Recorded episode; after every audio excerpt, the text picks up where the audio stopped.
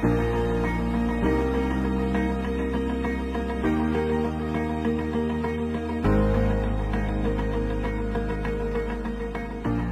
tal? Muy buen día. Mi nombre es Ala y bienvenido al día 11 de nuestro devocional.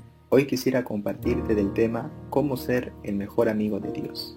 El libro de Romanos capítulo 5 versículo 10 dice, Porque si cuando éramos enemigos de Dios fuimos reconciliados con Él mediante la muerte de su Hijo, mucho más ahora que estamos reconciliados seremos salvados por su vida. Dios es Padre, pero también desea ser tu amigo.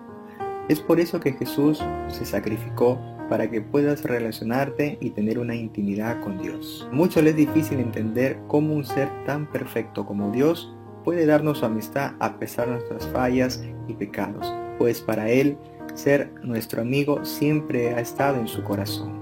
Para fortalecer esta amistad debes involucrar a Dios en todas tus actividades. Permítele formar parte de tu vida.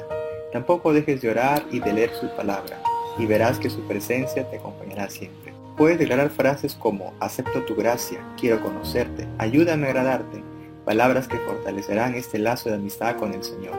Recuerda que la comunión con Dios es una disciplina que se perfeccionará cada día. También puedes llevar a Dios en tus pensamientos. Si te conectas con su palabra, ella te guiará y ayudará en todas tus preocupaciones. El rey David dijo en Salmos 77 del 11 al 12, que es mejor que haga memoria de las obras del Señor Sí haré memoria de tus maravillas en año.